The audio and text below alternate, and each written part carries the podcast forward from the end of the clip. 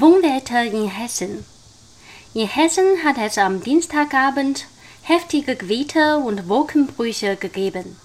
Besonders stark betroffen war die Stadt Kirchheim bei Marburg, wo die Feuerwehr zu insgesamt 200 Einsätzen ausrücken musste. Das sagte Kreispressesprecher Steffen Schienbein. Es seien riesige Wassermengen vom Himmel gekommen. Im gesamten Landkreis Marburg seien in der Nacht 400 Feuerwehrleute im Einsatz gewesen, sagte Schienbein. Menschen seien nicht verletzt worden. An zwei Schulen der 16.000 Einwohnerstadt Kirchheim fährt demnach am Mittwoch der Unterricht aus. Laut dem Wetterdienst Kesselmann Wetter fielen dort in drei Stunden 150 Liter Regen pro Quadratmeter.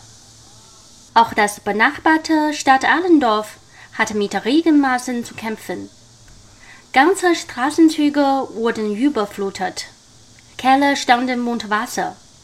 Manche Autofahrer unterschätzten die Gefahr, fuhren in die braune Brühe und blieben stecken.